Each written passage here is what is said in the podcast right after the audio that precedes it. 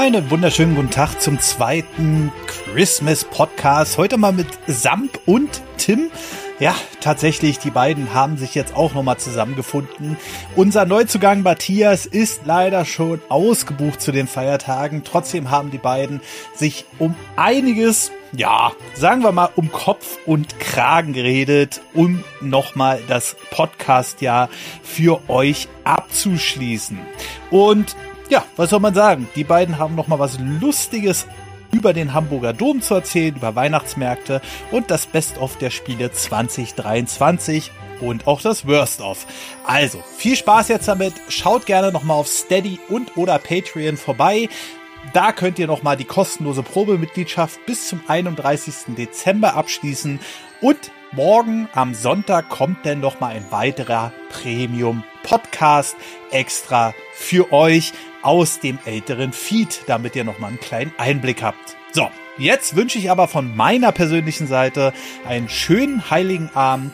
Macht nicht so doll und bis zum nächsten Mal. Ho, ho, ho, meine Lieben. Ich wünsche euch ein bisschen. Hallo Christian, grüß dich, wie geht's dir? Hast du mittendrin so gedacht, so, Ah, nee, das lasse ich lieber. Das war schon, ja, ja, das war schon. Einige finden das wahrscheinlich auch toll und süß und sowas, aber ich wollte es jetzt auch nicht übertreiben hier. Das Cringe-Level ja. auf Maximum drehen. Ja, alle waren direkt schon so, oh nein, oh nein, Cringe. Oh, oh, Gott sei Dank. Oh. Wir können doch, ja, wir können doch äh, weiter zuhören. Ja, es ist Weihnachten. Ja, krass, oder? Krass. Also morgen heilig. Bist du einer von diesen Spießern, der sagt, nee, Weihnachten ist erst übermorgen. Morgen ist. Heiligabend. Ich meine, okay, ich bin, ich bin ja sehr modern, ne? Ich bin ja sehr progressiv, würde ich sagen. Äh, ich bin eher sehr so. Ich würde sagen, heutzutage sagt man links, bin ich eher so eingestellt. Bedeutet, wenn es nach mir ginge, könnte ich Weihnachten auch im Sommer feiern. So, ich hm. bin jemand, der richtig. Ich mag Tradition. So ist es nicht. Aber wenn ich jetzt sagen, zum Beispiel Weihnachtsfeier. Ich habe, äh, eigentlich wollte ich gestern eine Weihnachtsfeier, so für Leute, die bei mir arbeiten äh, und eben Leute, mit denen ich arbeite, halt veranstalten. Aber meine Mutter hatte auch äh, Karten für den St. Michel, das Weihnachtskonzert, was die da geben. Ähm, und das hatte ich komplett verplant, weil ich hatte super viel Stress die letzten Monate. Und deswegen musste ich dann halt die Weihnachtsfeier absagen. Aber dann dachte ich mir, ist ja scheißegal, ich mache einfach eine Weihnachtsfeier in Januar, weil es ist 2023. So, es, ist komplett egal. Ich, das, ich glaube, ich bin einfach an dem Punkt, wo ich denke, Traditionen sind schön, aber Traditionen müssen nicht unbedingt immer hundertprozentig eingehalten werden. Ich kann auch einfach sagen, ja, wir machen jetzt eine Weihnachtsfeier in Januar und vielleicht werden wir dann sogar Weihnachtsbaum und Co. aufstellen, einfach nur, damit es authentisch ist. Aber also, ich glaube, den Gedanken habe ich seit der Pandemie tatsächlich. Ich glaube, seit ja. der Pandemie habe ich irgendwie das Gefühl, dass es eh alles egal ist. So, dass man sich nicht auf solche Sachen versteifen muss. Man sollte sie feiern, das finde ich wichtig. Man sollte gewisse Sachen sozusagen immer noch beherzigen. Vor allem, weil es die, die Zeit ist oder viele dieser Events die einzige Zeit sind, wo Leute mal ein bisschen aus sich rauskommen und ein bisschen herzlich sein können. Das heißt sowas wie Halloween oder sonstiges, wo ich mir sage, das ist halt gut, dass wir solche Daten haben, damit man mal ein Recht hat, zu sagen, ey, ich muss jetzt aber auch mal Party machen oder sonstiges, ich muss auch mal wegkommen von meiner Arbeit. Aber dann wiederum sagen wir auch, Halloween kann ich auch im März feiern, wenn ich will. Kann ich auch eine Halloween-Party machen. So, ich bin irgendwie sehr weggekommen von diesen ganzen Restriktionen, die man sich da irgendwie selbst auflegt. Hm. Okay, weiß nicht. Ich finde halt gerade das schön, dass es so diesen festen Zeitraum gibt, wo eben so alle viben, wo, wo äh, diese, diese gesamte Stimmung halt so entsteht. Also gerade so Weihnachten, so wenn so die Weihnachtsmärkte sind und es wird halt. Ich habe nichts davon gesehen. Dieses Jahr. Ich, ich, nee, ich habe es nicht geschafft. Ähm, ich war viel unterwegs. Und ich habe, glaube ich, mal einen Weihnachtsmarkt von außen gesehen, als er gerade zugemacht hat. Das habe ich mitbekommen. Mhm. Aber so wirklich Weihnachten, ich gucke auch kein Fernsehen, ich habe YouTube Premium, ich gucke da ja auch keine Werbung oder sowas. Das ist, ich habe ehrlich gesagt von Weihnachten null mitbekommen. Außer Natürlich in den Läden, also Supermärkten oder sonstiges, wo ich mir tatsächlich dieses Jahr äh, Zimtsterne gegönnt habe. Und ich würde damit eigentlich gerne ein wichtiges äh, Thema anfangen. Ja. Zimtsterne. Warum zum so, Teufel? Das ist das Thema. Ach ja, das ist das Thema. okay. Warum zum Teufel? Ja. War, ist es so schwer, teilweise Zimtsterne zu bekommen? Ist es das? Ich weiß nicht, ob du das kennst. Ja, ich, hat, hat, magst du Zimtsterne? Geht so. Ah, okay, dann besser, wenn die mitbekommen haben. Aber ich würde sagen, wir haben eine äh, Zimtsterne-Krise, zumindest hier im Norden von Hamburg. Und das war schon letztes Jahr so. Dass kein Land, ne, in NRW auch. In NRW hatte ich das mit, mit Freunden sozusagen, war ich dann auch im Supermarkt und hab gemeint, man kann nirgendwo Zimtsterne kaufen. Also, nee, hier gehst du in die Abteilung, keine Zimtsterne. Es gab alles, aber keine Zimtsterne. Also ich habe keine Ahnung, warum, ob irgendwie Zimt Mangelware ist oder sonstiges. Aber auch hier hatten, hatte kein Supermarkt Zimtsterne, bis auf Rewe, die eine super teure Packung haben mit ganz wenig Zimtsternen drin. Und die habe ich dann gekauft. Weil ich dachte mir, nee, ich will Zimtsterne. So, ich, ich, ich will noch Also welche hier backen geht's. vielleicht, aber. Aber ich wohne auch hier in Marschacht, also hier ist halt ein bisschen ruhiger. Aber hast du sie gesehen? gesehen, ja, weil ich sie ja auch ein paar Mal gekauft habe, so für andere oder halt für, für Coco. Dieses Jahr? ja, Hm. Spannend. äh, weiß ich sogar noch. Hatte ich noch so, immer so, hm, Zimtsterne. Nee, also ich habe quasi bewusst dagegen entschieden, habe die aber eigentlich immer regelmäßig hier so äh, gesehen, ja. Coco Ja. halt ein paar Mal mitgebracht. Ja. Dann ha- hatte ich sie Hm. ja hier und habe gedacht, oh nee, die sind mir zu trocken. Ich mag so Gebäcksachen nicht, wenn die so trocken sind. Also um Ich mein- Zimtsterne ja, du schmackhaft zu machen, müsste man die mit sehr viel Butter machen und das wäre dann. Ja, ich meine, es kommt auch an, wie man sie backt. Also man muss nicht unbedingt so viel Butter haben. Du kannst auch sie einfach ein bisschen, in Anführungszeichen, seichter backen. Dann Mhm. werden sie noch ein bisschen saftiger. Ja, Weil bisschen eigentlich gatschig, ist da ja, ja. eigentlich ist da ja ein bisschen, eigentlich sind sie ein bisschen, also wenn man sie selbst macht, sind sie auf jeden Fall saftiger, als wenn du sie in den Laden kaufst, weil sie einfach dann nicht so ewig rumgestanden haben. Ja. Das ist auf jeden Fall eine Sache. Ähm, aber ich verstehe das auf jeden Fall. Du brauchst ein bisschen mehr Spucke, um Ja, genau. klarzukommen. Ja, aber das ist auf jeden Fall für mich eine absolute Krise. Das ist genauso schlimm, wie das äh, Coca-Cola ähm, sich entschieden hat, irgendwie nur zwei Jahre am Stück die Zimt-Cola zu Weihnachten immer rauszubringen. Diese blöden Säcke. So, ich, da bin ich mal pro Kapitalismus und möchte mir eine Zimt-Cola kaufen und die sagen so, ne, dann machen wir zwei Jahre und dann nie wieder. Die Zimt-Cola ist die beste Cola, die ich je in meinem Leben getrunken habe und ich krieg sie nie Was? wieder. Du, macht, du mochtest die Zimt-Cola? Natürlich. Du Die bist ist ein Zimt-Freak oder wie? Oh, ich fand die echt ganz, ganz, ganz schlimm. Ich liebe Vanille-Coke und so über alles, aber Zimt-Cola war grausam. Ich bin nicht so Fan von Vanille-Coke, aber Sherry-Coke ist super. Auch geil, auch geil. Ja, okay, immerhin, wir können, können wir uns da die Hand geben, Sherry Coke. Cherry Coke Das Hand ist eine war- gute Cola. Nee, Zimt-Cola. Ich war vor allem voll hyped, als die, wir hatten die damals. Und dann habe ich Mhm. gesagt, oh, Zimt-Cola habe ich da gleich gesehen, habe ich auch direkt selber für mich kommissioniert. Und äh, habe ich so, habe ich probiert. Äh, ah, nee, leider nicht. Ich war voll enttäuscht, dabei habe ich eigentlich voll Bock Ja. gehabt. Es gibt, glaube ich, als Importware Zimt-Cola, aber mit Zucker. Vielleicht könnte die dir besser dann schmecken, weil es dann vielleicht nicht so noch günstiger schmeckt, als es ja eh schon ist, weil dann immerhin der Zucker dann echt. Ich darf leider nicht mit Zucker trinken. Ah! Krieg ich so ja, nee, das, das, Ah, da hast du verkackt. Ja. Ja, dann, dann, ähm, hm. Okay, Ja, dann keine Zimt-Cola für. Ich meine, ganz warum keiner kriegt Zimt-Cola. Ich krieg auch meine Zimt-Cola nicht. Niemand kriegt Zimt-Cola. aber wenn Zimt so dein Ding ist, dann ist ja Weihnachten so dein Paradies. Gibt es denn so andere, andere Sch Schleckereien oder Sachen, wo du dich jedes Jahr drauf freust, auf die Weihnachtszeit, weil es das dann öfter gibt Oh, oder oh, dir öfter oh. gönnst? Ja, eher familiärer ist es aber eher. Ähm, seitdem ich Kind bin, gibt's immer Rouladen zu Weihnachten, Ja. äh, die mein Vater halt selbst macht. Also halt zumindest halt die Rouladen selbst macht. Er schlachtet das Tier nicht. Ähm, aber ja, das, das Gute ist, ich meine, deswegen sagt man ja immer sowas wie, wie von Mama oder sowas oder wie von Oma. Kommt immer von daher, weil natürlich der Geschmack der Familie damit getroffen wird. Weil natürlich dann die Person das so herrichtet, dass es den Familienmitgliedern am besten schmeckt. Bedeutet, diese Roulade könnte vielleicht dann nicht die geilste der Welt für andere sein. Ähm, aber ich weiß zumindest, für die Leute, die es probieren konnten, sind auch hellauf begeistert davon. Äh, ich würde sagen, äh, obere Spitze der Restaurantqualität von einer Roulade kann man da immer erwarten, die mein Vater dann macht. Und das ist halt jedes Mal natürlich ein Highlight, vor allem, weil wir haben halt die Sache, wir machen Rouladen nur zu Weihnachten. Wir könnten sie natürlich jederzeit anders machen, aber eben als Traditionsding, und sowas finde ich, wie gesagt, ja auch schön, dass es sowas Mhm. dann gibt, gibt es halt immer nur an Heiligabend Rouladen. Und dann sind es auch immer die geilsten Rouladen, die man sich überhaupt im Leben nur vorstellen kann. Von da, ja, das ist so das Essen. Also es gibt ansonsten leider nichts. Äh, ähm, ansonsten hat es mit Weihnachten zu tun. Grünkohl. Ich liebe Grünkohl. Ja. Ähm, das hat aber nichts mit Weihnachten zu tun. Das ist einfach nur, wenn Frost da ist, dann schmeckt der Grünkohl am besten. Ähm, aber es ist halt so die Zeit, kann man sagen. Ne? Ja. Also Grünkohlzeit ist irgendwo auch Weihnachtszeit. Aber ansonsten, äh, sagen wir so, auf dem Weihnachtsmarkt gibt es nichts, was mich umhaut oder sowas. Das ist alles ganz nett. Ich hatte einmal den Fehler gemacht und mir Jägermeister-Tee beim Stand gekauft. Das war ja einfach nur Jägermeister mit heißem Wasser. Das war das Traurigste, was, glaube ich, je in meinem Leben äh, 8 Euro für ausgegeben habe. Acht. ja, ja, ja, Weihnachtsmarktpreise, ne? Ja. Da denkt man, du kriegst was richtig geil. Ich meine, alles hat halt 8 Euro gekostet, so wie eben auch das. Und dann war das halt einfach so eine richtige Plörre. Also was ist das Wort? Das war einfach Plörre. Das ist. Ja, ist super einfach selbst gemacht, wenn man möchte. Ich freue mich immer auf die Weihnachtsmärkte. Ich bin, ich, ich liebe immer die Bratwürste. Oh. Ja, das Also kann ich richtig geile Schinken oder wenn sie dann mal was Wi- Wildbratwurst haben oder Mm. ah, mit Brot und so. Ach geil, ich liebe das immer. So schön vom Grill, das ist so meine Zeit dann. Ja, das verstehe ich. Ich meine, wir haben halt hier den Hamburger Dom, also unseren Jahrmarkt, der dreimal im Jahr ist. Mhm, Und da kriegst du alles, was es auf dem Weihnachtsmarkt gibt. das Das heißt so, wir haben das halt dreimal im Jahr auf jeden Fall. Äh, auch noch den Winterdom gibt es dann auch noch. Das heißt, da haben wir dann noch mal das und danach kommen dann die Weihnachtsmärkte, hast du das noch mal.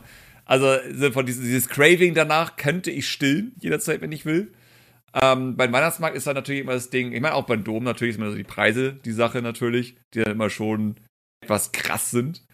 Aber klar, wenn man sich natürlich das einmal holt und das nicht übertreibt, dann geht es. Warst du da dieses Jahr auf dem Dom?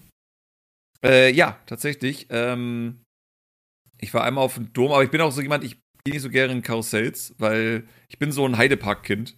Also damals, als Heidepark noch richtig cool war. Und für mich ist dieses Konzept, viel Geld auszugeben für eine kurze Runde Karussell, irgendwie so, verrückt ja. deswegen. So, das, das geht in meinen Kopf nicht rein. Aber ich gehe sehr gerne über den Hamburger Dom, ähm, um mir einfach alles anzugucken, weil die Atmosphäre ist einfach hervorragend. Und um da halt irgendwas zu essen oder Ja, sowas. So, das, oder und die Kranenspiele. So, oder Kranenspiele sind halt einfach witzig. So, es ist. Da kann man tatsächlich auch was gewinnen, auch wenn viele das gar nicht glauben. Aber ja, wie, wie sieht es bei dir aus? Was, was, was ist so dein Schnapponieren bei Weihnachten? Ja, leider ist das halt so genau mein Ding, die Zeit.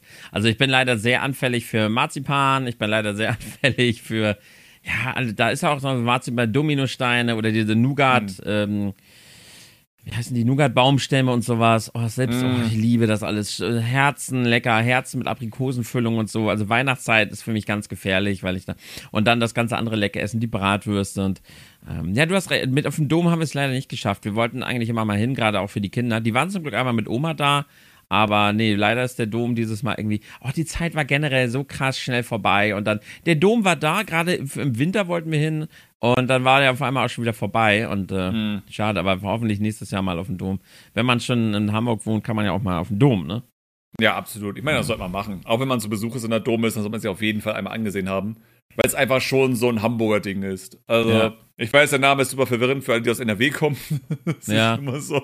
Aber. Ach so, stimmt, wir haben Ja. das noch gar nicht erklärt, dass das ein, so, ein, so ein Rummel ist, ne? Ja, ja, es ist ein Jahrmarkt. Es ist ein ganz, ganz Ja. großer Jahrmarkt, also der größte, den wir hier in Hamburg haben, auf jeden Fall.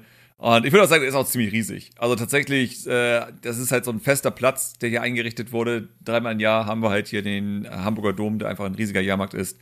Also wenn ihr, stellt euch einfach einen Jahrmarkt vor, der wie ein Donut geformt ist.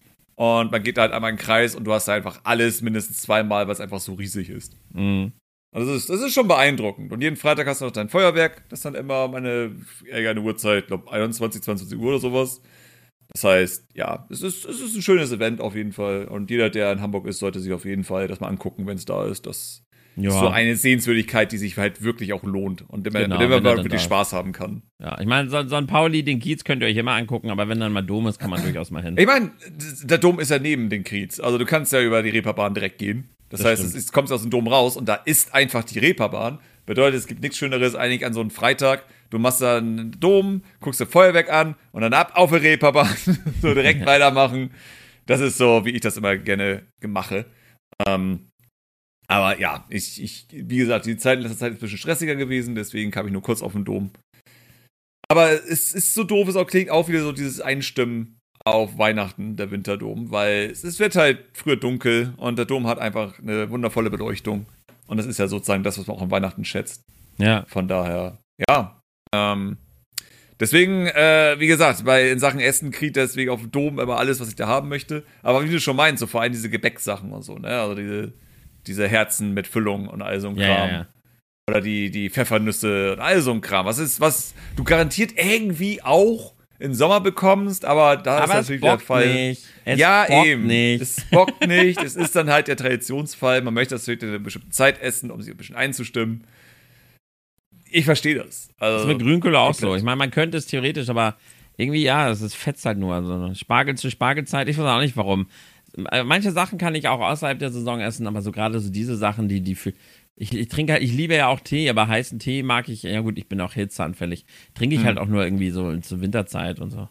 Aber ich bin ja so ein Kakao-Fan. Äh, kann ich Kakao? nicht mehr. Ah, ärgerlich. Äh, nicht mal, wenn das ungesüßt ist. So, einfach nur Kakao mit echter Ja, Kakaobutter ich, drin. ich habe ich hab einen scheiß Magen. Muss, mein Mann Ah. mag, mag auch Milch nicht mehr so richtig. ja, aber da kannst du ja einen Hafermilch. Ah. Ha, ja, habe ich tatsächlich gemacht. Habe ich neulich mal probiert. Schmeckt auch erstaunlich okay. Also vielleicht finde ich Ja. da zurück zu ungesüßter Kakao mit Hafermilch. Könnte klappen. Mal gucken. Ja, würde ich vorschlagen. Also ich, ich habe auch das öfteren mal ungesüßt. Tatsächlich mit Wasser einfach dann getrunken, weil es ja Mhm. auch gut funktioniert, wenn das halt mit echter Kakaobutter ist. Das ist das Wichtige. Nicht diese Nesquik-Sachen und sowas, sondern halt wirklich, ähm, ja, also richtig, richtiger Kakao mit der Butter drin, also ein Kram. Und dann kannst du es auch in Wasser machen und es schmeckt dennoch hervorragend. Ähm, nee, aber da gibt es zum Beispiel äh, so Spekulatius-Gewürz, beziehungsweise diese, diesen Sirup und so ein Kram kannst du dir holen von dieser einen Monin-Firma, so, die einfach alles in Sirup verwandelt.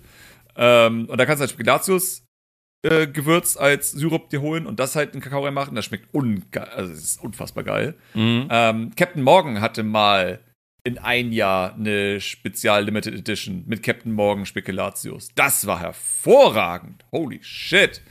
Ähm, aber ja, also allgemein, äh, wenn ich sozusagen weiches Getränk haben möchte, ist es für mich immer Kakao mit Spekulatius-Gewürz. Das ist, das ist einfach noch krasser, als einfach nur Zimt reinzumachen, letztendlich. Ach ja. Ja, äh, wie feierst du überhaupt? So, ist das.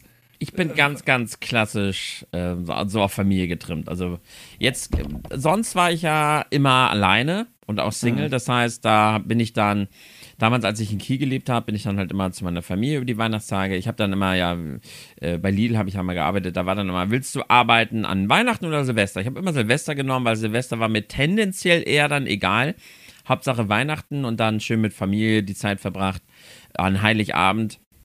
Also wir sind da nicht so, uns ist egal welcher Tag. Und jetzt muss ich mich natürlich ein bisschen breiter schlagen, weil jetzt müssen wir natürlich gucken, dass wir da jeder Familie gerecht werden.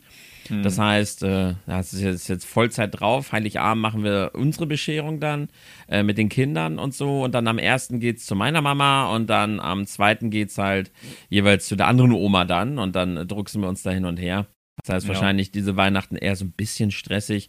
Aber ich persönlich bin da auf jeden Fall so absolut Familie. Ich werde auch relativ wenig streamen, wenn überhaupt an den Tagen, damit ich die Zeit dann mit der Familie. Also Coco muss leider voll arbeiten über Weihnachten. Sie arbeitet ja in der Intensivstation. Sie hat dann zwar Silvester frei, aber das heißt, äh, wenn dann da mal Zeit ist, verbringe ich die mit den Kindern oder wenn die im Bett sind, mache ich einen kurzen Streamer, bis Coco da ist Ja. sagt der, Falk der Community einmal Hallo, damit die nicht so ganz alleine sind ohne mich und so und dann. Aber äh, ja, ansonsten ganz klassisch. Äh, essen bin ich ja auch sehr, sehr frei. Also ich kann auch Kartoffelsalat und Würstchen essen. Äh, ich freue mich natürlich aber auch, wenn wir, wir machen uns jetzt richtig lecker Ente mit Rotkohl und Klößen und Soße. Aber ob da jetzt ein Braten steht oder Gulasch oder Fondue oder so, ich bin da einfach, ich bin da tatsächlich super entspannt. Hauptsache geiles Fleisch zu Weihnachten, das muss schon irgendwie sein. Ja, ja, das verstehe ich. Ja, äh, bei, bei mir ist es halt so, wir feiern immer in Anführungszeichen Kleinkreis. So, es war früher mal mehr. Ähm, lass mich kurz überlegen, als ich Kind war, war es halt schon so, dass es eigentlich immer sozusagen so ein kleiner Kreis zu Heiligabend war und am ersten Weihnachtstag ging es dann immer zu den Großeltern. Mhm. Was immer. Also, sterbenslangweilig. Huh. Ähm, aber ja, ähm, wobei ich überlege gerade, ob es am ersten, ich glaube, es war am zweiten Weihnachtstag. Aber am ersten war einfach, weil die Kinder natürlich noch zu viel mit Geschenken und sowas beschäftigt waren. Ich glaube, deswegen war es eher so am zweiten Weihnachtstag, wenn wir dann zu Großeltern gefahren. Ähm, das haben wir auch durchgezogen, als wir noch jugendlich waren, bis einfach, ich meine, es ist eine lange, lange Geschichte grundsätzlich. Aber sagen wir so, meine Großmutter ist nicht die geilste Großmutter gewesen. Mhm. Äh, oder allgemein die geilste Person überhaupt. Und meine Mutter hatte nur damals wieder Kontakt mit aufgenommen, eigentlich für die Kinder. Und deswegen, ja, ähm, es hat irgendwie funktioniert, aber am Ende halt auch nicht. Und irgendwann waren wir an dem Punkt, wo wir gesagt haben, wisst ihr was, jetzt wo Großvater gestorben ist, wegen Hautkrebs, ähm, und wir alle auch begreifen, das kann nicht angehen, äh, lassen wir den Spaß. Das Ja. war schon davor, äh, wie gesagt, meine Großmutter ist ein furchtbarer Mensch. Die hatte damals eine ihrer Töchter dumm angemacht zu Weihnachten. Ähm, war, sagen wir so, das ist immer die Tochter gewesen, die immer alles abbekommen hat, egal was ist. Die war immer das schwarze Schaf sozusagen. Und meine Mutter war dann so gestresst und so genervt und so sauer, dass sie dann an den Heiligabend, als wir da nach Hause gefahren sind, schon gesagt haben, ja, ihr müsst dann nicht mehr hinfahren. Wir, wir lassen das ab jetzt. Ähm, und seitdem ist alles besser. Also seitdem ist halt Heiligabend der enge Kreis der Familie, bedeutet meine Eltern, äh, meine Schwester, ihr Mann und ihre beiden Kinder und meine eine Tante. Die Tante, deswegen ich überhaupt heute noch wahrscheinlich Videospiele und sowas spiele. So, da habe ich eigentlich alles zu bedanken, was ich heute mache. Mhm. Ähm, wir feiern halt dann in dem Kreis Weihnachten und dann bin ich auch durch. Mhm. So, dann dann habe ich es in Anführungszeichen geschafft. Dann kommen halt Freunde und sonstiges, wenn ich die halt dann auch sehen möchte, was aber selten vorkommt, weil die sind halt meistens auch dann mit einem Partner oder sonstiges bei den Familien und all so ein Kram. Ja, ja. Von daher, ja. Nee. Ähm, ich bin deswegen immer sehr entspannt zu Weihnachten, Gott sei Dank. So, ich genieße eigentlich immer den ersten und zweiten Weihnachtstag. Nutze ich halt zum Entspannen oder zum Arbeiten, in Anführungszeichen. Also Arbeit, die ich mag. Ja. Ich bin ja so ein Mensch, der einfach, ich brauche ja meine Arbeit. Ähm, einfach nur, weil ich nicht alles als Arbeit ansehen kann, solange es mir Freude bereitet. Das ist so, wenn Hobby und Arbeit halt verschwimmt, ne? Das ist immer so. die Ja, ja. Aber ja, ich habe sehr einfach. Äh, ich, ich bin auch nicht gut in Vorbereiten, so deswegen wird auch gleich ein Paket ankommen. Ich sehe schon vier Stops entfernt. Aber ich bin Geschenke werde ich äh, langsam besser, auch weil es jetzt wichtig ist, dass ich vorbereite, weil klar, weil so mit einem Partner oder mal die Eltern, der da, die haben ja Verständnis, wenn man es ein paar Tage Gegner gibt, aber die Kinder, die wollen das jetzt äh, haben, ne? ja, und, ähm, genau. und jetzt muss ich dadurch, dass Coco halt auch arbeitet, muss ich halt auch da voll in die Vorbereitung. Ich muss das erste Mal jetzt in meinem gesamten Leben, muss ich quasi einen, einen, ein, ein kleines Familienweihnachtsfest vorbereiten. So mit, mit allem Geschenke einpacken. Ich bin richtig schlecht im Geschenke einpacken. Oh, kenne ich. Ja, Ich ja. bin so richtig Tricks. schlecht. Es gibt Tricks, aber ich vergesse die immer. Das ist Ja, genau. Bin ich schon dabei und immer so, ah, fuck it. Das wird eh aufgerissen, das sind Kinder. genau, das denke ich mir auch immer. Das Auge wickelt mit und so. Und äh, na, ich habe jetzt Geschenke vorhin eingepackt, war noch mal einkaufen. Das ist das Gute in der Selbstständigkeit. Ich bin halt, ich war direkt um sieben da, damit ich halt dem ganzen Stress entgehe. Und selbst da wurde es langsam voll. Aber ich habe heute Morgen Coco zur Arbeit gefahren, weil sie noch keinen Führerschein hat. Und dann bin ich halt, habe ich noch ein bisschen rumgedruckt und bin dann direkt um sieben einkaufen gegangen, damit ich da, naja. Und Ja. äh, ja, dann eingekauft, habe geplant, äh, was ich koche und so. Also für mich so voll, voll neu alles. Ich, ich muss heute noch mal auf jeden Fall äh, in den Famila, also ist für alle, die das nicht kennen, sowas wie Kaufland oder was weiß ich. Kaufland kennt man, glaube ich, aber es ist Ich finde das immer so witzig. Ich, meine, ich vergesse immer, dass Famila echt, es ist echt nur so ein Nordding bei uns hier. Ja, ne? es ist ein Norden-Ding tatsächlich. Ähm, und ich muss auf jeden Fall noch mal reingehen, äh, einfach deswegen, weil ich muss auch noch vom Merchandise eine Bestellung halt rausschicken und die Post ist halt direkt in diesem Gebäude mit drin. Ähm, und ich will noch reingehen, weil ich möchte zumindest irgendein Notfallessen haben, weil ich weiß halt nicht, wie viel am Heiligabend übrig bleiben wird und ob mich das über die zwei äh, Weihnachtstage sozusagen ja, ernähren kann. Sprich, ich werde noch sowas wie Kroketten einfach nur holen. So mehr brauche ich eigentlich gar nicht. Aber ich weiß jetzt schon, dass es absolute Hölle da drin sein wird. Weil die Leute einfach nur denken, ah, drei Tage kann ich nicht einkaufen. Ich muss mich für fünf Monate vorbereiten. Wie es ja immer ist, ne? So, wenn die Leute, ich meine, Samstag ist ja schon schlimm, aber wenn hier zwei Tage hintereinander die Läden nicht offen haben, ist einfach Apokalypse. So, die Leute Klar. bereiten sich vor, als wenn jetzt gleich Krieg ist oder sonstiges. Es ist randvoll, alle sind gestresst, die Wegen sind irrevoll. Wo ich mir denke, so, was macht ihr mit den ganzen Essen? So, es kann nicht sein, dass auf einmal jeder eine Großfamilie ist, sobald zwei Tage äh, die Läden nicht offen haben. Ja. Also, das ist jedes Mal für mich unendlich faszinierend. Und das werde ich heute auch wieder erleben und einfach nur grinsend daneben stehen, weil ich mit meinen Kroketten an die Selbstbedienungskasse gehen werde und sage, ihr könnt mich alle mal. Aber das wird Kroketten, passieren. Ne? Jetzt habe ich Also, dieses Bild vor Augen, wie du da mit deinen Kroketten stehst und grinst.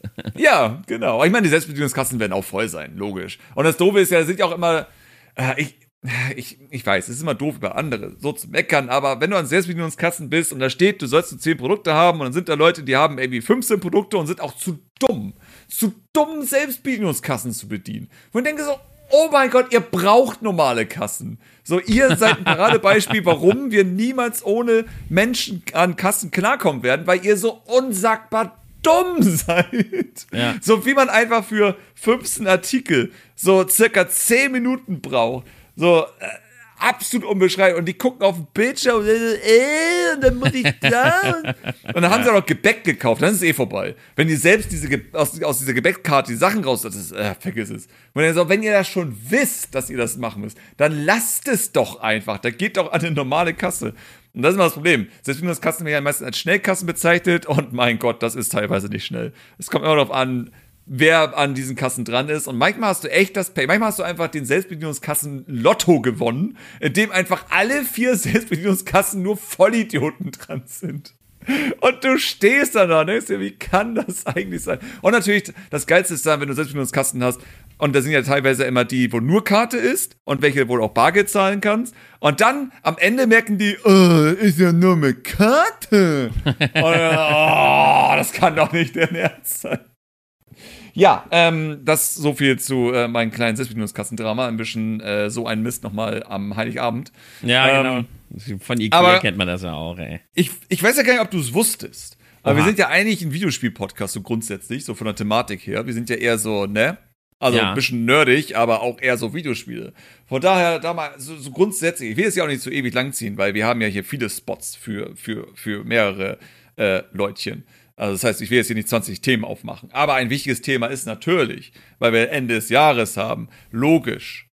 So, was, was, ist dann, was, ist dein, was ist dein Review von Jahr für Sachen Videospielen? Was ist deine Meinung zum, zum Ah. Jahr 2023 für Videospiele? Oh, da hast du mich jetzt aber. Ähm, kann ich halt ziemlich gut formulieren, weil ich natürlich in, in den Videos, Jahresabschlussvideos, macht man sich ja eh schon Gedanken drüber. Und ich habe für mich festgestellt, erstens, ich habe großartige Spiele gespielt dieses Jahr. Ich habe fantastische Spiele gespielt. Ich habe dieses Jahr oft dann ähm, oft nicht daneben gegriffen. Ich habe habe es irgendwie wo geschafft, einfach auch den, ich sag mal, den, den Katastrophen des Jahres eigentlich ganz gut zu dodgen. Und Ja. da, dahingehend dann einfach auch sagen zu können, ja, nee, äh, das passt schon so. Ich habe eigentlich ganz gute Spiele gespielt. Eine Sache, die allerdings, finde ich persönlich, dieses Jahr immer, immer schlimmer geworden ist und dieses Jahr hat man es deutlich gemerkt, man merkt einfach, dass die Videospielindustrie in einem sehr, sehr, also in einem sehr, sehr schlechten, maroden Zustand ist. Irgendwie, ähm, ja, es kommen halt so unglaublich viele unfertige Spiele raus.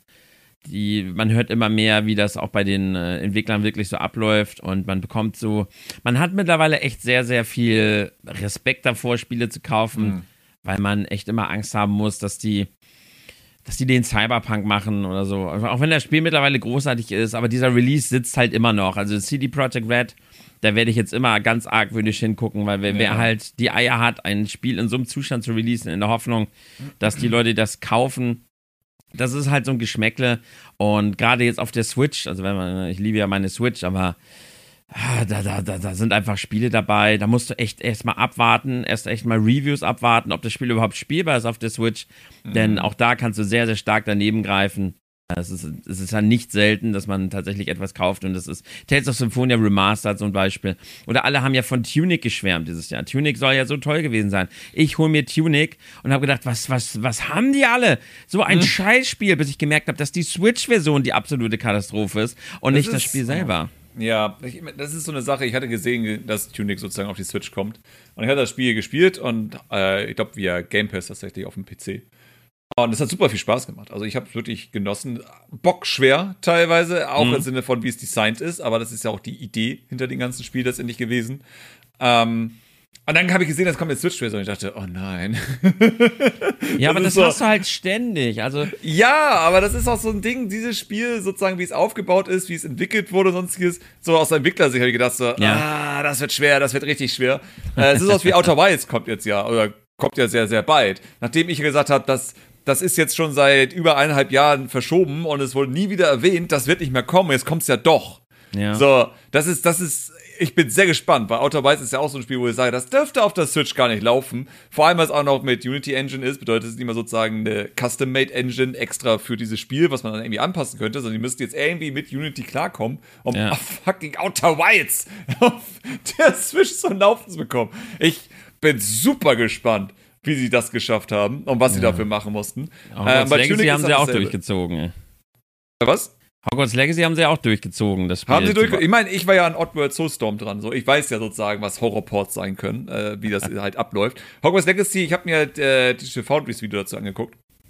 Und hab gesehen, das ist eins zu eins dieselben Probleme, die sie durchgemacht hatten, wie wir damals was mit Oddworld hatten. Ja. Also sie haben genau dieselben Sachen im Sinne von, sie haben wirklich eigentlich jedes Asset im Spiel nochmal angefasst und teilweise auch komplett ausgetauscht, damit das irgendwie funktioniert.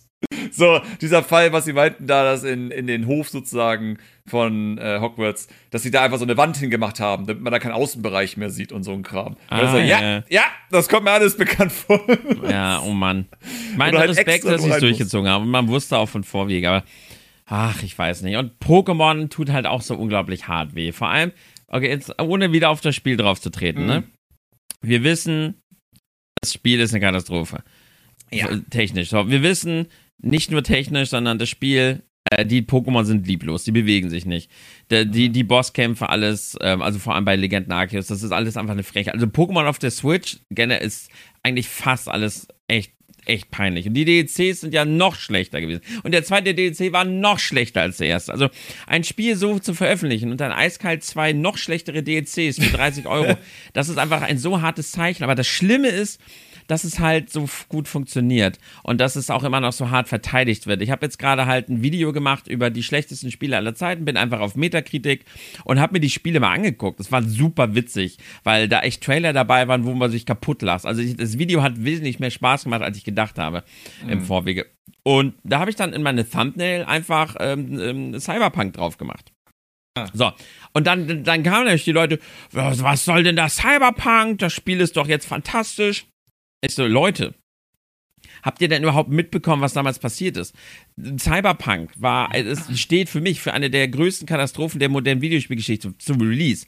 Das Spiel wurde unfertig, mit fehlendem Content, viel zu gerusht und so weiter. Und dann haben sie es ein Jahr lang gefixt und werden jetzt dafür gefeiert, dass sie das Ja. Spiel ein Jahr lang auf den Zustand Ein bringen, dass sie das Spiel Singleplayer-Spiel, um es mal anzumerken, was ja noch schlimmer dann ist. Ne? Ja. Also, es ist so, für mich ist es, wenn du, wenn du, was ich, wenn du Halo hast, so, das ist eindeutig ein Multiplayer-Spiel. Fuck it. Singleplayer kann, kann ja interessiert keinen Arsch für.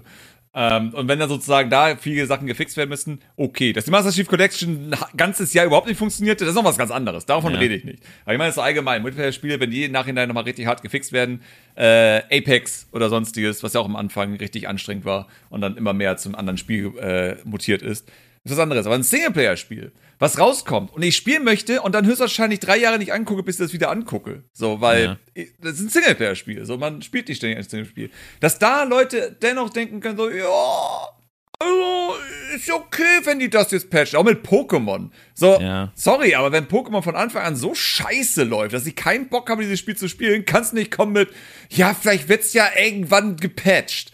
So, wo wir genau wissen, es ist Nintendo. Die Wahrscheinlichkeit ist so gering, dass Ja, ja. ich meine, selbst, ja, es ist Game Freak, aber selbst wenn Nintendo sozusagen ein Spiel selbst macht, ist es auch so unwahrscheinlich, dass sie bestimmte Sachen patchen. So, als wenn sie jemals in Tears of the Kingdom das fucking Pfeilauswahlmenü besser machen würden im Nachhinein. Ich ja, hoffe, aber, aber mit jedem Patch kümmern sie sich um unser, unsere Dupe-Glitches. Lass meine Dupe-Glitches in Ruhe. Kümmer dich um die Ja. anderen Probleme. äh, fix die Dupe-Glitches, aber mach dafür die Ökonomie in diesem Spiel heil, dass nicht irgendwie du 20 Stunden grinden musst für ein Mini-Upgrade. Ja, ja, ja. Das wäre halt das Ding. Im Sinne von, das kann ich verstehen. Wenn, ihr die, wenn man sozusagen diese Fixes, äh, oder diese Glitches fixt, wenn dafür aber das Problem gefixt wird, warum man die überhaupt nutzen möchte. Ja, das stimmt. So einfach wäre das. Aber ja, nee, deswegen, also diese, diese Aussage von, wird später gefixt oder hoffen, dass das besser wird. Und ich habe ja selbst in meinem Video gesagt, so, für mich ist Cyberpunk nicht gefixt. So, es hat immer noch arge Probleme. Es ist immer noch nicht das Spiel, was damals versprochen wurde. Und es ist für mich auch nicht auf den Standard, den ich nach dem Witcher 3 von dieser Firma erwarten würde. Ja. Es ist da noch lange nicht an dem Punkt. Es ist die langweiligste, lebloseste Welt, die ich seit langem in so einem Spiel gesehen habe. So, ich, ich bin wirklich, ich habe versucht, mich in diese Welt einzulassen. Ich habe versucht, Orte zu erkunden. Und es ist einfach nur, du, du gehst in an Außenfassaden manchmal entlang, wenn da so eine Treppe ist oder sonstiges, und findest dann einfach da eine Kiste oder so und dann denkst du so, oh, cool. Aber du kannst mit nichts interagieren. Es gibt keine sporaden Events oder sonst. Es passiert nichts. Es ist einfach nichts die ganze Zeit. Es ist einfach nur ein komplettes Rauschen, dieses Spiel. Und wenn du die Story nicht verfolgst, hast du einfach nichts in diesem Spiel. Was interessant ist, was schade ist, weil das Setting ist hervorragend. Man hätte da richtig viele coole Events oder sowas einbauen können, die passieren können, aber es passiert einfach die ganze Zeit nichts. Es ist, es, es plätschert vor sich hin. Ähm, Ja, und äh, deswegen, also für mich ist es nicht gefixt und nö, Cyberpunk ist für mich ein mittelmäßiges Spiel. Es ist nicht mehr eine Katastrophe, aber es ist komplett mittelmäßig und es hat immer noch unfassbar viele Bugs. Ja, aber es ist, ist halt so schade, dass es so normal wird und dass die Leute das so vehement verteidigen, so dass, ja, es, dass der Aufschrei nicht okay, größer okay, ist. So. Ja, aber denk dran, du weißt nicht das Alter dieser Menschen, die diese Kommentare verfassen. Und ich Ja, behaupte, zu keiner. Ja, es sind viele, aber es sind auch immer die Leute, die erstens jung sind, weil sie überhaupt die Zeit haben, zu sagen, weißt du was, diesen Typen mit diesem Thumbnail, dem werde ich jetzt einen Kommentar schreiben, weil ich die Zeit für sowas habe. Das sind nicht die Leute, die volltags, äh, volltags äh, arbeiten oder so ein Kram. Ja. Das sind die Leute, die haben einfach die Zeit dafür, sich aufzuregen. dessen Pokémon noch Eltern, auch. Pokémon wird Cyberpunk. aber auch so hart verteidigt und das auch von ja, aber Pokémon ist Erwachsenen. dasselbe. Das sind- Das sind auch alles Kinder, come on. Das Nee, ist keiner, das der sind- erwachsen. Alle, die erwachsen sind, wissen, wie scheiße Pokémon ist, aber kaufen es und weil es Nostalgie ist. Und die, alle sind sich das bewusst. Die wissen, dass das deswegen ist. Kinder hingegen kaufen das und denken, es hat einen guten Grund, warum sie es kaufen. Sie wissen Das es vielleicht, aber sie wollen es irgendwie nicht wahrhaben. Also ich sag mal so, mir gefällt einfach nicht, dass das zu wenig Echo gibt, das Ganze, und dass sie, dass die mit sowas wie mit Cyberpunk durchkommen, das Spiel so zu releasen in der Hoffnung, dass sie, dass es klappt. Und nur weil sie dann auf den Deckel kriegen, fixen sie es dann. Ansonsten war das doch ein Dummfang. So, Pokémon klappt der Dummfang seit Jahren. Sie rotzen den größten Mist raus und es klappt. Und das ist so schade. Und ich finde das einfach so schade, dass es, dass da kein Verbraucherschutz mal reingeht, dass da nichts passiert, dass das einfach so weitergeht und Spiele einfach in solchem Zustand gerade links und rechts veröffentlicht werden, in der Hoffnung, dass sie irgendwie damit durchkommen. Und nur wenn die Community was sagt, dann wird's gefixt. Ich finde da einfach, da liegt einfach ganz, ganz hart was im Argen und mittlerweile guckt man echt doppelt hin und die Switch wird, es wird echt Zeit die Switch 2. Im Moment macht Switch-Spiele kaufen echt keinen Spaß, wenn sie nicht von Nintendo selbst kommen. Weil die laufen alle auch nicht mehr. Ey. Ja, ich weiß, was du meinst. Ähm, du hast auf jeden Fall gleich einen Solo-Part, weil das Paket gleich kommen wird. Äh, von daher, ja, ich würde sagen, schwärm einfach mal von den Spielen, die gut sind, weil ich finde, wir haben jetzt sehr viel über negative Sachen gesprochen. Wo du ja selbst meintest, du hast so viele Glücksgriffe gemacht. Oder was heißt Glücksgriffe? Du hast halt einfach sehr gut Spiele ausgewählt, die anscheinend Spaß machen. Ja, ich habe, äh, ich weiß gar nicht, wo ich da anfangen soll. Ich meine, angefangen bei dem offensichtlichsten. Ich habe eins meiner, eins der besten Spiele meines gesamten Lebens dieses Jahr gespielt mit Tears of the Kingdom. Wobei ich jetzt am Ende des Jahres tatsächlich noch mal gucken werde. Ich werde für mich noch mal in mich gehen. Finde ich jetzt, also als ich das Spiel damals gespielt habe, gleich für Kontext für euch, da habe ich halt Aussagen gedroppt wie, also Breath of the Wild war ja auch nur irgendwie so eine Beta jetzt für Tears of the Kingdom. Und mit Tears of the Kingdom haben sie das Spiel, was sie damals schon machen wollten, jetzt erst wirklich umgesetzt. Und ähm, jetzt überlege ich halt tatsächlich, ja, irgendwie, irgendwie stimmt das schon, was ich da gesagt habe, aber jetzt mal so rein subjektiv. Welches Spiel war jetzt für mich tatsächlich die bessere Spielerfahrung? Und Ja. da muss ich halt hart gucken. Da werde ich jetzt mal so alle Vor- und Nachteile gegenüberstellen und werde dann halt sehen, okay, kam dieser erste Eindruck, den Breath of the Wild damals hatte, bei mir halt genauso rüber wie bei Tears of the Kingdom. Und ähm, ja, wie bewerte ich das für mich? Aber dann hatten wir da ja noch mit Super Mario Bros. One, da haben wir da endlich mal wieder frischen Wind im Mario-Universum bekommen. Das heißt, diese ganze New Super Mario Bros. Gesülzmist ist endlich weg. Mario Bros. One, da ein frisches neues Team mit jungen Entwicklern, die die Chance bekommen haben, über lange Zeit ein Mario zu entwickeln. Es ist einfach so toll. Es ist ja einfach neu und frischer Winter drin und eins der besten Spiele dieses Jahres. Aber ich habe auch ansonsten echt Glück gehabt. Von SteamWorld, von den SteamWorld-Machern kam ein neues Spiel. SteamWorld Build ist echt super Mm. witzig. Oh ja. Das spiele ich jetzt gerade. Ja, und Advance Wars. Oh, oh, ich liebe ja Advance Wars. Das Remake hat mich begeistert. Pikmin. Ich habe viele Spiele auch innerhalb meiner Nischen gefunden. Und dann kamen ja auch noch super viele Souls-Likes. Also Lords of the Fallen hat leider dann so später gezeigt, dass es dann doch nicht so gut ist. Dafür hat Lies of P in der zweiten Hälfte gezeigt, dass es doch verdammt gut ist. Das heißt, ich bin auch außerhalb der Nintendo-Bubble voll auf meine Kosten gekommen.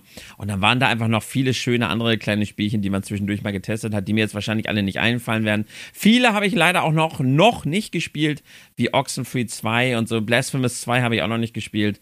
Aber so alles in allem, wenn ich so über das Jahr blicke, muss ich sagen, waren da echt viele schöne Spiele dabei. Ja.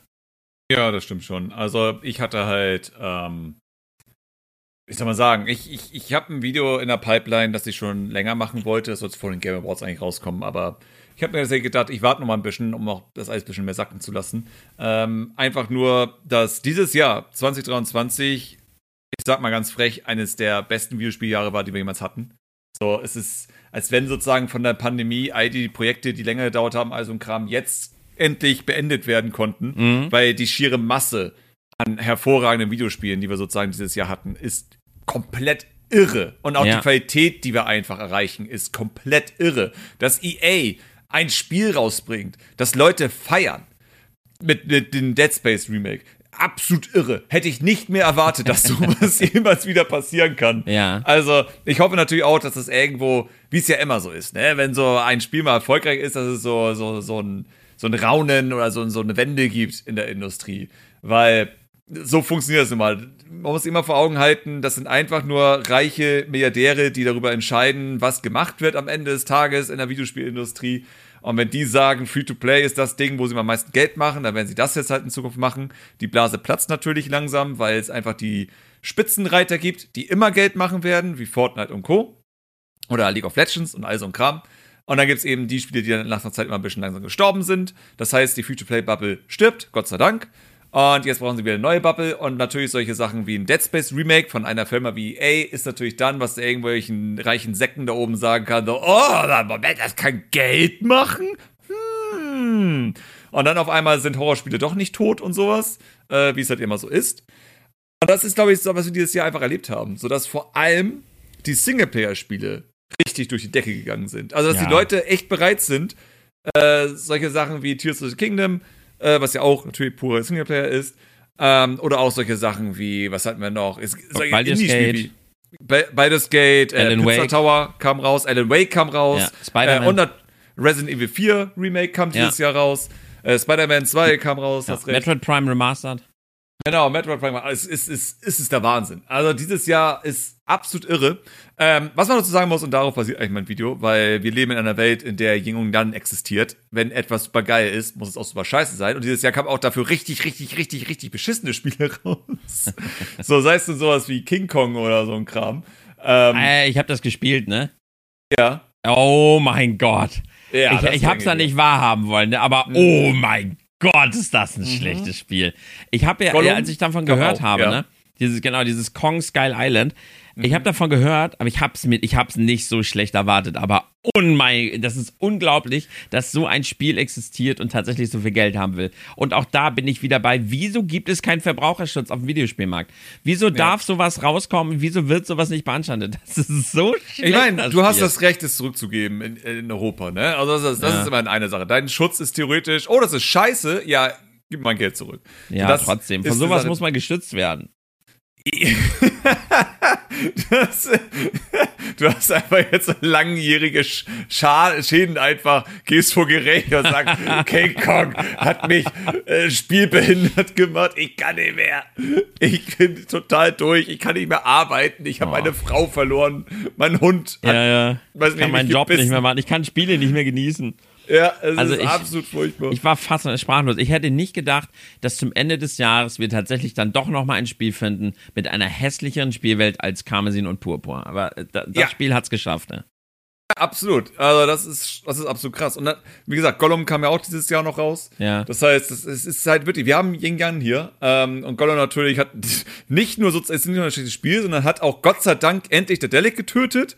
Das ist für mich etwas Positives, weil aus Entwicklersicht ist diese Firma eine absolute Vollkatastrophe, die äh, einfach immer scheiße war.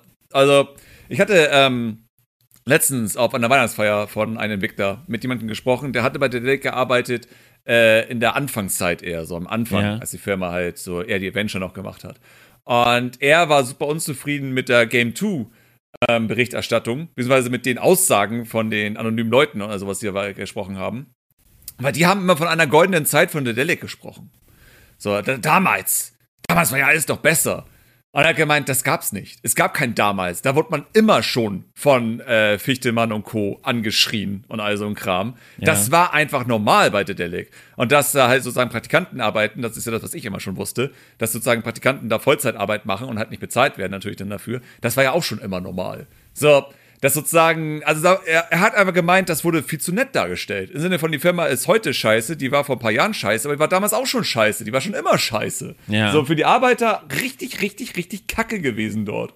Von daher, äh, ja, sorry, aber gut, dass die Firma weg ist. Also das ist, es ist für mich immer so richtig schlimm, als Entwickler zu sehen, dass irgendwelche Firmen in der Öffentlichkeit und mit Preisen und so gefeiert werden.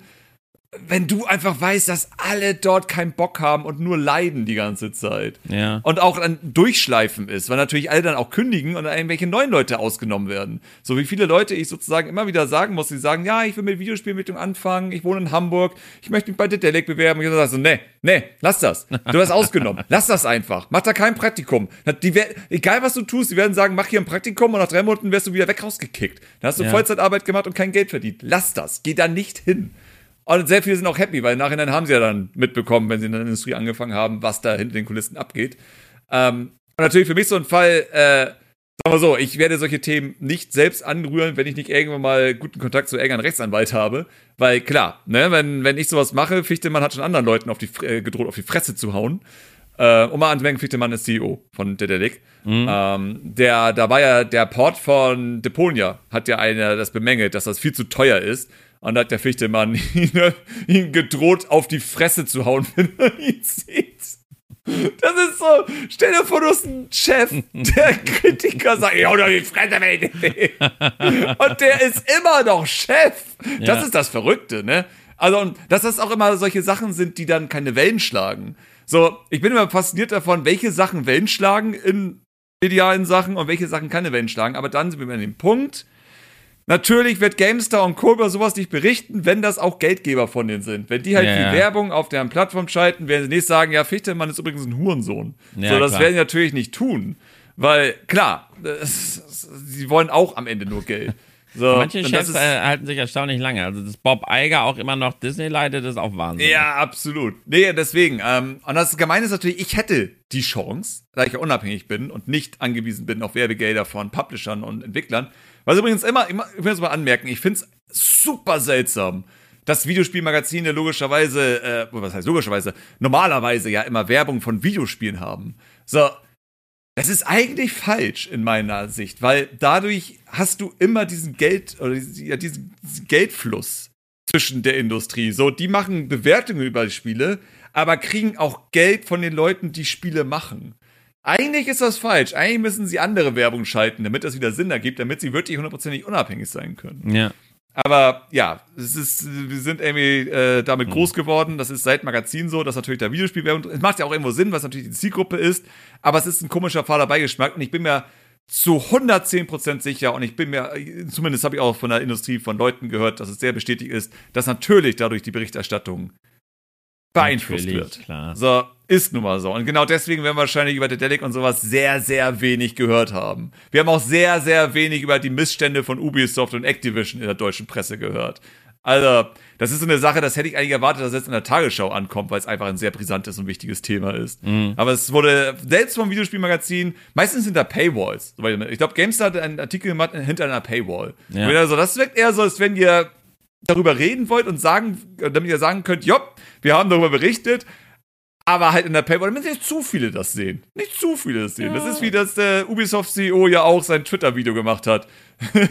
mit den ganzen Beschuldigungen, anstatt in der Ubisoft Forward das irgendwie noch mit reinzuschneiden. Weil dann sehen das nicht so viele. Ja, Weil man kann sagen, das- man das hat doch geantwortet. Presse. Das nutzen doch unsere äh, öffentlich-rechtlichen auch ganz gerne, diesen Trick.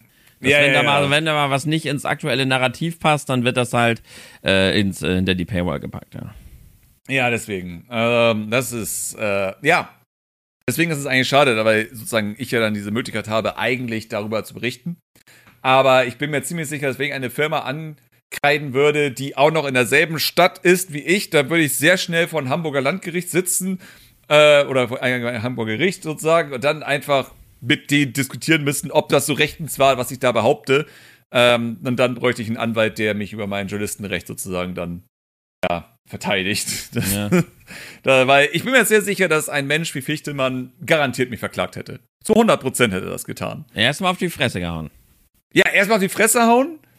Oder er hätte mich verklagt und wenn es nicht funktioniert, hätte er mich auf die Fresse gehauen. Und er hat die Ja. Strafe dafür gezahlt oder so. Aber ja, das ist, wie gesagt, das ist für mich ein Punkt, wo ich am Ende dankbar bin, weil wie es häufig ist bei solchen Firmen, die Leute haben Angst zu kündigen, weil sie einfach irgendwo das Geld brauchen. Sie sind zwar unterbezahlt, aber dann wiederum das Risiko oder die Angst, dass man gar nichts bekommt, ist einfach noch höher. Ja. Und häufig ist es ganz gut, dass sie dann ins kalte Wasser geworfen werden, um sich umzuorientieren, damit sie endlich irgendwo hinkommen, wo es besser ist. Weil das ist auch was Game Freak hat. Das ist ja was äh, in den japanischen Reviews von Arbeitern, die bei Game Freak arbeiten, halt äh, geschrieben wurde. Das haben sie auch bei Gollum so gehabt. Das sind halt alles Sachen, die kannst du nicht in dein Portfolio reinpacken. So, du kannst diese Assets, die du da gemacht hast, die alle ekelhaft schlecht aussehen, die Animationen und sonstiges, die kannst du da nicht anmerken. Du kannst als Gameplay-Programmierer nicht Gollum nehmen. Du kannst nicht Ja. sagen, das haben wir programmiert, weil die Leute sagen, ja, das ist schlecht. So, das kannst du nicht in der, obwohl du vielleicht richtig gut bist, aber unter den Umständen logischerweise, unter denen du gearbeitet hast, ist das halt ja so resultiert. Was ja auch immer ein wichtiger Faktor ist. So, das Gameplay, die Programmierung von Gameplay von Gollum ist nicht schlecht unbedingt, weil die Leute nicht kompetent sind, sondern eher, weil dann natürlich der Director oder die Leitung sozusagen dann keine gute Vision hatte, wie etwas wirklich sein sollte. Am Ende wahrscheinlich nur gesagt hat, ja, mach das so wie das Spiel oder sowas. So wirkt zumindest Gollum auf mich, alles, was ich davon gesehen habe. Es wirkt immer so wie, das hat man mal in einem anderen Spiel gesehen, nur in gut. Und Ja. das sollte jetzt irgendwie nachprogrammiert werden, ohne da eine eigene Idee reinzubringen. Also, ja, das ist, ähm, das, ist- das ist sozusagen die Sache, dass wir dieses Jahr einfach so unfassbar geile Spiele haben. Aber deswegen haben, mussten wir auch diese richtig, richtigen Stinker haben dieses Jahr. Es gab noch irgendein Spiel. Fuck, irgendein. Es gab jetzt nicht noch so ein drittes Spiel, was auch richtig, richtig, richtig schlimm war. Und wir haben doch hier The Day Before, haben wir auch noch dieses Jahr jetzt gehabt. So, weiß nicht, ob das mitbekommen hast. Weiß ich gar nicht mehr. Ich, irgendwann habe ich auch nicht mehr so richtig. Ja, das Ja. ist, äh, das ist so ein richtiges Scam-Spiel. So, ich, es sind diese komischen Spiele, ne, die durch Werbung und so so unfassbar viel Hype generieren, obwohl nichts gezeigt wird, obwohl nichts darüber klar ist. Ja, so, ja. wo alle sagen, das ist, das ist doch Betrug. Und die, die Spiele, die tausendmal verschoben wurden ähm, und aus irgendwelchen Gründen von Nvidia gefeatured wurden, all so ein Kram. Und du denkst dir, was passiert hier hinter den Kulissen? Warum sind hier Millionen von Menschen auf ein Spiel gehypt, das von einer Firma kommt, die niemand kennt, äh, von dem man noch keinen einzigen Schnipsel Gameplay gesehen oder sonstiges? So, das ist so seltsam. Und dann erscheint es und Überraschung, Überraschung, es ist ein Scam. So, das Spiel kam raus und wurde innerhalb von 48 Stunden wieder offline genommen. Ist halt ein Multiplayer-Spiel gewesen. Also, was habt ihr eigentlich erwartet? Hm. Aber das ist wieder der Punkt, wie, wie wir schon meinten. Ne? Also, Leute kaufen Pokémon und so ein Kram und sind überrascht, dass es kacke ist, aber spielen es dann trotzdem, weil Kindheit. So. Ja. Und das ist, das ist, aber deswegen, wir haben richtig, richtig Stinker dieses Jahr gehabt. Ähm, dafür aber auch umso bessere andere Spiele, also Ja. positive Spiele. The, La The Last äh, Faith, ähm, Wulong habe ich ja auch noch, äh, auch noch- nicht erwähnt. Ah, einfach, ich habe wirklich, wirklich tolle Spiele dieses Jahr gespielt, aber ja, irgendwie weird, was dieses, also weird, aber im Großen und Ganzen bin ich, muss ich, bin ich persönlich bin sehr zufrieden mit diesem Spiel, ja. Wenn ich Ja, so zurückblicke. Also, wenn, wenn ich drüber nachdenke, dass ich, warte, das kann ich jetzt sogar nachgucken. Und ich bin noch nicht fertig mit dem Spiel. Ich muss noch weitermachen. Äh, Resident Evil 4 ist ja für mich so, Ja, Mein Spiel des Gutes, Jahres. ja. ja, würde ich das sagen. Ich bin jetzt bei 98 Stunden. Ähm, und ich muss jetzt den Mercenaries-Modus noch mit zwei Figuren fehlen noch in den letzten Level. Dann habe ich den auch komplett auf 100%. Also S++-Rang. Ja. Ähm, ja, das heißt, ich werde auf jeden Fall meine 100 Stunden da locker erreichen. ja, mal gucken. Also das Remake Das- vom zweiten war für mich grandios. ja. Den Ja, Remake vom dritten auch. fand ich nicht so, aber der vierte höre ich gerade nur gut. Ja, nee, dann wirst du vier lieben. Also wenn du die Qualität von zwei erwartest, dann wirst du wahrscheinlich umgehauen sein von Resident Evil 4. Mhm. Allein, dass sie ja die, die, die Ada-Kampagne dann sehr, sehr günstig noch als DLC angeboten haben. Das aber richtiger DLC ist. Also es ist halt wirklich, du merkst, dass das Geld, was du da ausgibst, auch wirklich in die Entwicklung von diesem DLC geflossen ist. Ja. Weil das Spiel ist schon komplett, so, es ist wirklich komplett, da ist alles drin, was du von einem Videospiel erwartest. Und dann kommt eben noch diese Ada-Kampagne, was nochmal wirklich eine Minisode ist, letztendlich. So, es ist nicht mehr wie damals die originale Version, wo du halt irgendwie so ein möchte gern extra Kampagne hast, sondern es ist wirklich richtig, richtig gut umgesetzt mit super vielen Zwischensequenzen, also ein Kram, die extra dafür gemacht wurden. Also, hervorragend. Resident Evil 4 ist für mich wirklich, das, das ist ein Vorzeige-Videospiel in der heutigen Zeit. Ja. Es kostet 60 Euro, aber es ist auch vollgepackt mit allem möglichen Stuff. Das ist komplett crazy. Ich wünsche, alle Spiele wären einfach so. Äh, Wenn wir mal eine schönere Zeit haben. Aber ja, ich bin gespannt. Ich meine, mit Resident Evil 4 werde ich dann wahrscheinlich mein neues Format starten. Äh, das 100-Stunden-Review. Wo es darum geht sozusagen, dass ich wirklich mal ein Spiel thematisieren kann, ohne auf Spoiler und sonstiges zu achten. Einfach mal wirklich einen richtig ekligen Deep Dive in ein Spiel, das ich anscheinend sehr, sehr lange genossen habe. Oder auch sehr, sehr lange gehasst habe. Je nachdem, was in Zukunft noch kommt. Ja. Nicht alle Spiele, die man lange spielt, mag man auch, muss man dazu sagen. Nee. Aber ja, das, das wird auf jeden Fall sehr interessant. Ähm, hattest du mal, da, bist du PC-Spieler eigentlich? Ich spiele, wenn, dann nur für den Stream am PC. Ansonsten, ich zock privat gar nicht am PC. Ich, will, ich mag das Feeling nicht. Ah, okay, okay. Ja, gut, das ist äh, komplett verständlich. Ähm, ansonsten, es gibt halt für alle anderen auch nochmal, die halt Steam zum Beispiel nutzen. Ähm, es gibt ja Steam Review. Das ist, glaube ich, seit letztem Jahr halt sowas, wie wir es alle gerne machen, dass du sozusagen deine Statistik nochmal siehst. Ähm, und bei mir ist es halt echt so vom, vom, vom Steam, um es ja anzumerken. Ich habe mal auch über Game Pass und Epic Game Launch und all so ein Kram natürlich auch Spiele gespielt. Aber auf Steam ist es tatsächlich so, dass 49% meiner Zeit, die ich auf Steam verbracht habe, war Resident Evil 4. das heißt, ja, du kannst eigentlich 50% der Zeit, die ich mit Steam gemacht habe, sind Resident Evil 4. Danach kommt Orcs Must Die 3, was kein Spiel aus diesem Jahr ist, aber ich habe es sehr, sehr genossen und viel auf dem Steam Deck vor allem gespielt. Äh, und dann, wie jedes Jahr, Left 4 Dead 2. Äh, Left 4 Dead 2 wird nie sterben bei mir. Das ist, es ist ein so gutes Videospiel. Das könnte, ich glaube, Left 4 Dead 2 könnte in vielen Jahren das Spiel des Jahres für mich gewesen sein, weil ich das immer am meisten gespielt habe. Das ist schon beeindruckend. Aber ja, ähm, ich guck mal durch, was haben wir noch? Äh, Bomb Rush Cyberpunk kam dieses Jahr auch noch raus, stimmt. Äh, was ja, ich weiß nicht, ob du viel davon mitbekommen hast. Ich weiß nicht, ob du auch mit Jet, äh, Jet Set Radio und sowas überhaupt anfangen kannst. Nee. Ja, okay. Ja, es ist ja sozusagen so ein spiritueller Nachfolger, wenn man so mag. Also von Fans, von, von den Leuten, die Jet Set Radio gemocht haben. So, das Ja. ist Bomb Rush Cyberpunk. Ähm, ist okay. Es hat leider einige Schwächen, die für mich das Spiel ein bisschen kaputt gemacht haben. Aber ich verstehe, wie man da sehr viel Spaß mit haben kann, wenn man drüber hinwegguckt. Das Ding ist halt, Jet Set Radio war normalerweise, das, also der erste Teil, war ein Highscore-basiertes Spiel. Du spielst ein Level und musst halt in gewissen Zeit äh, deine Graffitis an bestimmten Orten anbringen. Währenddessen, je mehr Graffitis du machst, desto mehr Gegner spawnen halt in den Areal. Und du hast noch optionale Graffiti-Sachen gehabt. Und so musst du sozusagen dann versuchen, schnell, effektiv alles irgendwie anzusprühen. Und dafür wurdest du dann halt mit Punkte belohnt. Die Punkte waren egal. So, es war nicht so, dass es irgendwie wichtig war, aber es hat immer ein Gefühl gegeben von, yo, ich bin jetzt geiler als beim letzten Mal. Und dann kam Jet Set Radio Future raus, was einfach sozusagen ein Open-World-Spiel er war, was ein bisschen anders aufgebaut war, wo ich selbst schon denke, so, ah, das ist nicht so mein Fall. Und Bob Rush Cyberpunk geht halt noch mehr in die Jet Set Radio Future-Richtung. Das heißt, es ist eigentlich komplett egal, was du machst. Du sprühst nur hier und da ein bisschen und verfolgst einer sehr, sehr langweiligen Story. Und das war's. Aber es hat sehr viel Style. Die Steuerung ist hervorragend. Und die Musik ist Geschmackssache. Ich bin nicht so der Fan davon, obwohl ich Set Radio Musik mag, aber die ist mir zu eintönig. Keine Ahnung, das ist schwer Ja. zu sagen. Ähm, aber ja, ich erwähne das nur, weil das Spiel hat unfassbar gute Bewertungen auf Steam. Also lass mich kurz schauen. Das sind, was haben wir hier? Ah, fuck, jetzt kommt natürlich Autoplay, das ist natürlich hervorragend. Wir haben hier 98% positiv. Das ist halt schon krass. Also, auf Steam 98% zu bekommen, ist irre. Ähm, Oh ja. aber ja, deswegen, ich habe kein Review gemacht, weil ich glaube, ich mache mir damit nur Feinde, wenn ich das nicht super geil finde. Deswegen habe ich es gelassen. Ja, so, na, fuck it. Brauche ich nicht. Äh, die Leute, die es lieben, die werden es eh kaufen und wissen davon schon, und gut ist. Ähm, ansonsten gab es noch Sonic Superstars dieses Jahr, stimmt. Äh, das lassen wir lieber, ich will nicht wieder in ein Rant raus, rauskommen. Äh, und natürlich NMX 2, wie du schon gemeint hast. Das ist, glaube ich, auch für mich ein super wichtiges Spiel gewesen. An dem ich immer noch spiele, weil jetzt ist ja das New Game Plus rausbekommen und ich muss jetzt da echt nochmal Zeit reinsetzen, um das nochmal durchzuspielen. Ähm, NMX 2 ist immer, immer so ein Hardpitch. Also es ist super schwer, Leuten diese Marke nahe zu bringen. Vor allem, weil du auch noch Alan Wake 1 gespielt hier haben musst, um das wirklich zu verstehen. Von daher, ja. Wenn euch Stories-Spiele interessiert, dann spielt Alan Wake 1.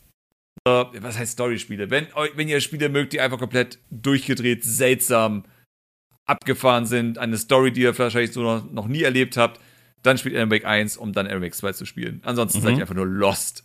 Ich meine, hatten wir ja schon mal. Ähm, Ja. Ich habe Ja, Remastered, habe ich äh, ein paar Stunden gespielt, ja. Genau. Äh, ich guck gerade mal, was sonst noch irgendwas Wichtiges dieses Jahr. Hm. Remnant hier, wie heißt hier? Remnant 2 da? Was Das habe ich nie gespielt tatsächlich. Kam ich nie zu. Das war cool. Das hat richtig Spaß gemacht. Ist ja auch ein bisschen so ein Souls-Shooter-artig. Also ich- Hm. Nee, hat mir Ja. sehr, sehr gut gefallen, ja. Hatte, kannte ich vorher gar nicht, die IP, aber nee, das hat echt Bock gemacht. Ja, und ansonsten, äh, ja. Ich meine, SteamWorld Build natürlich, da bin ich aktuell dran. Ich auch, meintest. Das ist, das ist halt wirklich, also richtig, richtig gut. Ähm, Oder das Call of Duty war dieses Jahr scheiße, habe ich gehört. Ich, ich spiel's ja nicht. Aber ich habe gehört, das soll richtig, richtig schlimm gewesen sein. Also die Leute sind super unzufrieden.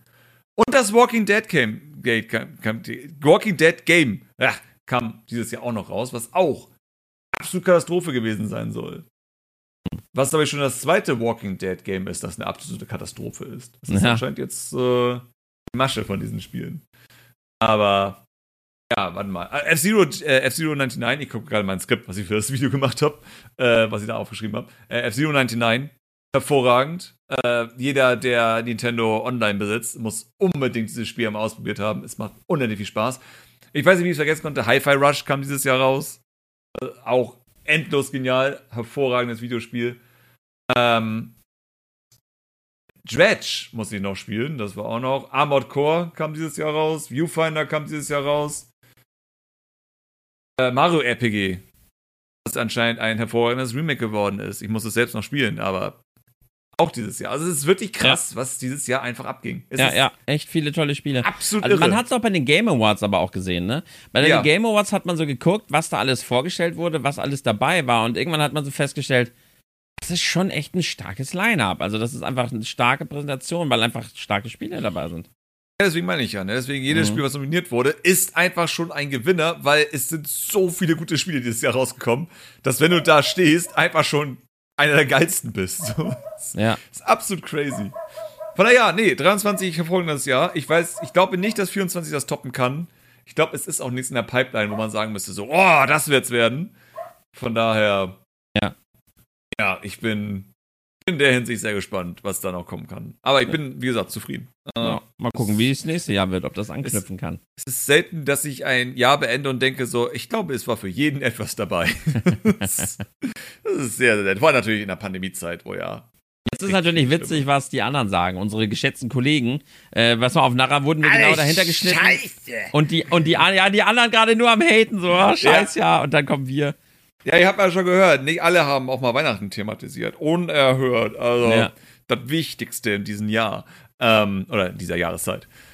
Von daher, ja. Nee, ich bin happy. Ähm, ich schieße das Jahr daher in Sachen Videospielen sehr, sehr positiv und glücklich ab. Also, Bis auf halt nur diesen einen Nachgeschmack über die Industrie an sich. Äh, aber so Ja. videospieltechnisch habe ich echt tolle Spiele gespielt und bin gespannt, was wir nächstes Jahr bekommen. Und es wird Zeit für die neue Switch, damit ich endlich wieder mit gutem Gewissen mir auch mal Multiplattform-Spiele auf der Switch kaufen kann. Ja, absolut. Ja, es wird Zeit für eine neue Switch. Ähm, einfach allein deswegen, weil die Limitationen sind halt da. So, es, es, es ist klar, dass nicht alle Entwickler die Zeit dafür haben, ihre Spiele komplett zu optimieren Ja. für ältere Plattformen. Ähm, ich hoffe einfach sozusagen, dass mein Spiel fertig wird, so bevor die neue Switch dann draußen ist. Das ist mein großes, großes Ziel. Einfach nur, weil es natürlich dann nochmal die Switch ein bisschen ausreizen soll. Weil es wäre Quatsch, wenn ich ein Spiel rausbringe, das nicht die Switch ausreizt. dann würde ich meinen guten Ruf sozusagen zerstören damit. Aber gleichzeitig hatte ich jetzt, ich habe jetzt eine Xbox Series X, weil ich einen ähm, neuen Verstärker im Studio habe, der mir Nerdy übergibt. Geld, aber er gibt ihn mir. Das ist sein Alter sozusagen, den er nicht braucht. Und da ist kein Blu-ray-Player eingebaut, also brauchte ich irgendwas, was Blu-rays abspielen kann. Dann dachte ich mir, gut, ich brauche auch irgendwas, was irgendwie Netflix mal abspielen kann und sowas. Und irgendwie bräuchte ich auch irgendwas, damit ich meinen PC rüber streamen kann. Und dann kam, kam mir halt die Xbox in den Sinn, weil dann kann ich halt für 5 Euro mehr auch noch den Ultimate Game Pass holen, wo dann Xbox Live Gold auch noch mit drin ist. Und dann kann ich halt sozusagen Game Pass auch auf der, auf der Xbox nutzen. Und deswegen den Xbox Series X. Und wenn ich dann sowas, ich habe jetzt Code Simulator 3 gespielt. Ja. Äh, ein bisschen random. Habe ich aber auch, habe ich auch gespielt. War, war ganz Ja. witzig. Ja, das ist das Ding. Aber gespielt ist so, ist schon witzig. Aber ich weiß nicht, ob ich es nochmal anwerfen will. Nee, ich, ich, ich auf gar keinen Fall, aber für den Stream war es witzig, ja. Ja, Mehr das ist halt, das ist wirklich so ein Spiel, wo du denkst so, ja, ich sehe, ich sehe, es ist ein Videospiel, Ja, aber ja. ich weiß nicht, wie lange nach, nach Simulator 1 und Simulator 2, weiß ich nicht, ob ich das nochmal ertrage. Es ist- halt wirklich sehr stumpf ein Sequel von einem Sequel. Ähm, aber ich habe das halt gespielt und dachte mir auch so, das ist schon krass, dass das auf der Xbox Series X, also Code Simulator ist niemals in dem optimiert. So, kann mir keiner erzählen, dass diese Entwickler wissen, was sie da tun. Ähm, die, die, der schlechte Qualität ist deren Markenzeichen, sagen wir so. Und wenn das Spiel sozusagen einen 60 FPS-Modus hat, in der Auflösung und all so einem Kram, und ich da mein Spiel angucke, was ja aktuell immer noch 1080p und 60 Bilder als Target hat, denke ich mir sozusagen, holy shit, wenn ich jetzt mein Spiel auf die Xbox Series exportieren würde, ich kann mir gar nicht vorstellen, was für astronomische Framerate-Zahlen ich da bekommen würde, wenn das jetzt so hart auf der Switch optimiert ist. Ich glaube, ich könnte wahrscheinlich mein aktuelles Spiel dann die, die komplette Welt für immer geladen haben, ohne LODs oder sonstiges. Und es wird wahrscheinlich immer noch in 4K und 60 laufen. Weil die Power ist halt schon krass von den Geräten. Also, ich bin halt nur Xbox One und PS4 gewohnt. Ich kenne halt die neuen Konsolen ja vorher noch gar nicht. Und ich bin echt erstaunt, dass die Dinger doch richtig Leistung haben. Also, hm. Hätte ich jetzt gar nicht so erwartet. Also, ich muss unbedingt auch mal solche Spiele ausprobieren wie Alan Wake 2 oder sonstiges. Einfach mal zu gucken, wie so die Spiele auf Konsole wirken. Ja. Ähm, da ist natürlich das Problem, dass ich glaube, dass die mit Raytracing dann immer nur 30 Bilder haben. Ja, ja, ähm, ja. Also ein bisschen schade, weil auf dem PC machst du dann einfach richtig hart DLSS oder sowas an und dann läuft das schon irgendwie. Aber ja, also ich bin gespannt. Ähm, ich hoffe aber deswegen, dass die Switch 2 eher so Ende nächsten Jahres rauskommt. Aber ich glaube, das wird Nintendo auch deswegen machen, weil sie haben noch Spiele in der Pipeline mit Luigi, Peach und all so ein Kram. Ähm, und das wird noch rauskommen. Und dann lohnt sich wahrscheinlich eine Switch 2, weil jetzt werden sie wahrscheinlich ihre Spiele auch vorbereiten für die nächste ja. Konsole. Also schon längst, seit zwei Jahren garantiert schon. Das heißt, wenn das Mario-Team an etwas arbeitet, also das äh, Nintendo Tokyo-Team, dann werden die garantiert an, nächsten, an der nächsten Konsole arbeiten. Ich glaube ja. nicht, dass die noch für die Switch irgendwie gerade was machen. Nee, das glaube ich auch nicht. Von das daher, ich hoffe, ich mal gucken, was trotzdem noch rauskommt. Ja. Und wann die Konsole rauskommt, Ende nächsten Jahres und dann, ja. Genau, wenn das Ende nächsten Jahres rauskommt, dann bin ich gut in Time, weil unser Spiel soll Sommer fertig werden. Das ist so das große Goal. Ähm, ich freue mich schon dann, drauf, es zu streamen. Ja, ich freue mich auch, dir dann zuzusehen. Weil das ist, das ist, also ich habe jetzt, es ist so spannend, weil das Spiel noch in dieser Early Phase ist, wo das Interface noch nicht drin ist ja. und die Figuren sind immer noch so Dummy-Figuren, so von den NPCs und all so ein Kram. Um, ähm, einfach so Leute zu beobachten, das zum ersten Mal zu spielen und sich Notizen zu machen und zu sagen, ah, ja, das müssen wir besser erklären, also ein Kram. So, das ist super, super spannend. Und dann ist das, ich sage, es ist für jeden Entwickler so, wenn ein Spiel dann erschienen ist und Leute das spielen, so vor allem Leute, die dich nicht kennen. Ja. So, als Leute damals Blobcat gespielt haben, die nichts mit mir zu tun haben, die nicht meine Sprache sprechen und alles so ein Kram. So, das ist so ja. super seltsam, das zu beobachten. das ist der Moment, wo ich dann wirklich anfangen würde, Nägel zu kauen, weil so, oh mein Gott, oh mein ja. Gott. Das ist so seltsam. Und das wird bei diesen Spielen noch viel, viel, viel, viel, viel schlimmer sein. Viel, viel, viel, viel schlimmer, weil es einfach ein, äh, eine offene Welt hat. Das heißt, der Spieler kann komplett selbst entscheiden, wohin er geht. Und es gibt in Anführungszeichen schlechte Entscheidungen, wo das Spiel natürlich einen hindrängen möchte, das nicht zu tun. So, du kannst halt sozusagen alles ignorieren, was wichtig ist, um überhaupt in das Spiel reinzukommen. Ähm, und dann wird spannend, wie sehr kriegen wir das hin, den Spieler zu suggestieren, so, ey, vielleicht solltest du das machen, was gerade wichtig ist, damit du weißt, worum es geht. Ja, ja. Das ist, also das ist halt so eine Sache, die halt Zelda natürlich sehr straight macht mit ihrem Anfangstutorial. So, das wird es halt in der Hinsicht mini geben, ganz, ganz mini. Ähm, aber unser Spiel hat keine Map, unser Spiel hat keine Questmarker. Sowas gibt's halt einfach nicht. Es gibt kein Jo, du solltest vielleicht mal in das Zentrum der Map gehen. Da ist eine Stadt. Das ist wichtig, dass du da einmal hingegangen bist, um zu wissen, worum es in diesem Spiel geht. Das gibt's nicht. Es gibt ja. halt nur Hinweise in der Welt, die dir sagen, du solltest da hingehen. Ja, oder Belohnungsanreize, ne? Ja, ja, so, genau. Wie so ein Brotkrumm legen. Ja. ja, aber sowas wie, ähm, was weiß ich, dass NPCs sowas sagen wie, oh ja, äh, bist du genervt davon, nicht so viel tragen zu können? Ich habe gehört, dass in der Stadt dort gibt es irgendwie jemanden, der dir helfen kann. Sowas halt. Ne? Also jemand, ja, ja. der dir suggestiert so, ey, Geh da doch mal hin, das sind coole Sachen. Das ist ganz witzig, weil mein ähm, Varian, der Kleine, der ist sechs, der spielt jetzt gerade Link to the Past. Der oh. hat das so ein bisschen im Stream so ein bisschen gespielt. Und ich habe mhm. natürlich gemerkt, dass er ist noch ein Ticken also an manchen Stellen ist die Wegfindung für ihn noch ein bisschen, er ist halt sechs, ne? Ich denke, ja. es ist ein riesiger Unterschied, ob sechs oder acht, weil ich war damals acht, glaube ich, als ich es gespielt habe. Oder sieben. Und ähm, ich, ähm, ja, ich habe dann halt angefangen, so ein bisschen Roleplay mit ihm zu machen, sodass ich quasi, ich muss ihm ja eh vorlesen. Er, er ist, kommt jetzt erste Klasse. Ich muss ihm eh vorlesen, was die Figuren sagen.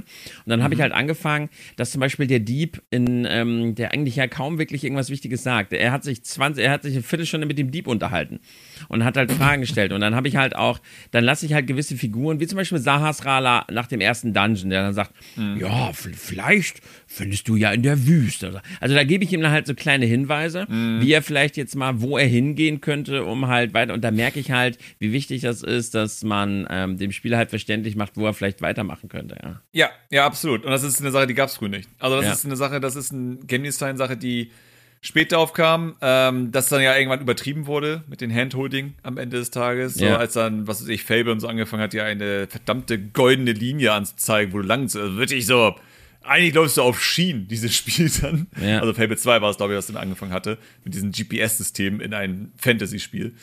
Ähm, das geht halt nicht, da bin ich absolut kein Fan von.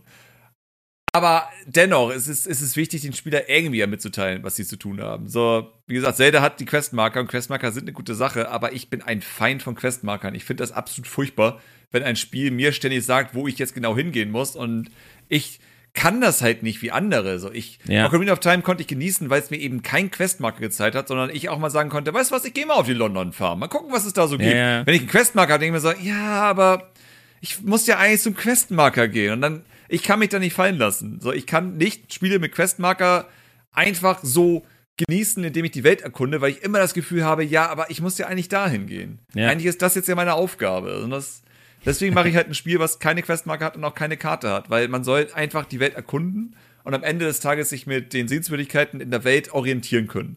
Nicht ja. auf eine Karte verlassen, komplett mit, ah, da hinten ist der Berg, also bin ich jetzt hier, also muss ich jetzt dahin gehen, um zu dem Ort zu kommen. Ich bin so halt, halt gebrandmarkt mit Questmarkern. Xenoblade Chronicles 2 hat mich da ein bisschen verstört. Ich kann den Dingern nicht mehr vertrauen, ich spiele jetzt immer ohne.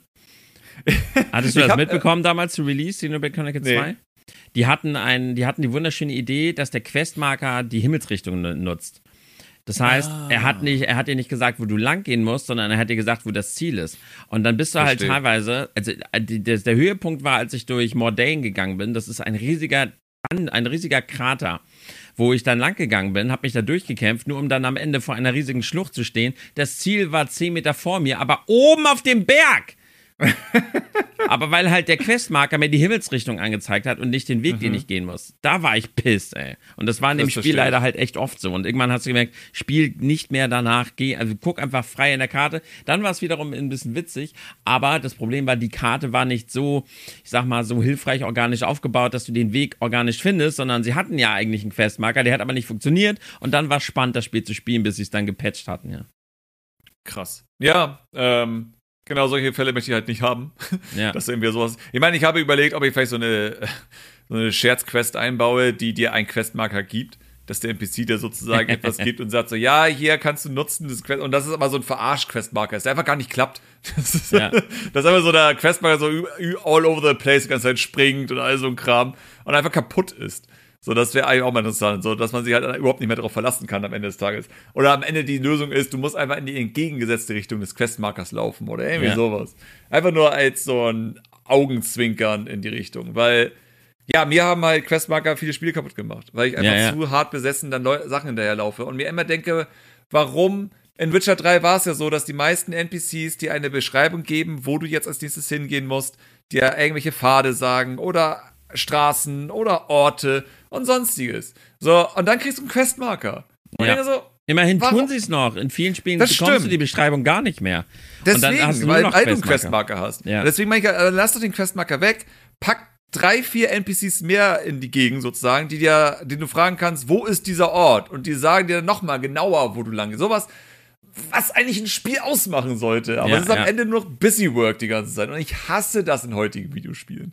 Und deswegen ja. versuche ich halt mit dem Spiel mal so ein bisschen. Ja, die Leute nehmen dann auch die Welt halt nicht mehr, weil das ist wie wenn du, ähm, ist mal, ihr könnt euch ja mal selber hinterfragen, äh, wenn ihr eine Strecke immer nach Navi fahrt, dann könnt ihr die Strecke ohne Navi auch nicht fahren, weil ihr euch den Weg nicht du, wirklich merkt. Ich bin nur mit Navi gefahren, ich kann mich in, ich kenne mich in Hamburg nicht aus dadurch, weil ich halt nur Navi gefahren bin. So, es ist, tut gut, einfach mal zu versuchen, einen Ort zu erreichen, ohne Navi zu nutzen, einfach um die Straßen mal wirklich mitzubekommen und nicht ja. ständig nur auf eine Karte zu starren. So, das ist, das ist halt die Sache, warum die Level von Banjo Kazooie und Mario 64 und so viel härter in deinen Kopf drin reingehämmert sind. Ich finde, New Dog City ist eine super geile Welt und also ein Spaß, aber ich habe da auch so häufig auf die Karte geguckt, um mich zu orientieren, mhm. dass ich nicht wirklich, also ich kann dir bestimmte Bereiche von New York City aufzeichnen, wie die wahrscheinlich aufgebaut sind, aber nicht alle. Mario 64 kann ich dir jedes Level auf Details sagen, wo was sich befindet. Ja. Die habe ich einfach komplett, weil es gibt keine Karte. So, du musst dich halt darauf verlassen mit erkunden, wie die Orte aussehen. Da gibt's keine Schnellreise oder sonstiges. Und das ist, äh, ja, das vermisse ich einfach in heutigen Spielen. Und das möchte Ja. ich ein bisschen zurückbringen. Aber gleichzeitig auch dafür sorgen, dass es nicht nervig ist, indem ja mein Spiel eine Open Zone nutzt, wie es zum Beispiel Sonic Frontiers macht und keine Open World. Bedeutet, es ist alles auch sehr nah beieinander dran. So, du hast halt dann nicht diese fünf Stunden Laufwege zwischendurch. Das heißt, ich versuche das Negative rauszunehmen, aber erfor- äh, verlange dann auch von Spieler, sich selbst zu orientieren. Weil alles nah dran ist am Ende. Weißt du Aber was? Ich, bin wünsche dir für dein Spiel einfach nur eins. Ich wünsche mir, dass du es schaffst, eine hübschere, gefülltere und lebendigere Welt zu schaffen als das größte Medienfranchise der Welt. Das muss das Ziel sein. Das größte Medienfranchise, was wäre das? Pokémon oder was? Mhm. Ja, okay. Ja, das ist nicht so schwer. ich bin mir sicher, dass es jetzt sogar schon so ist.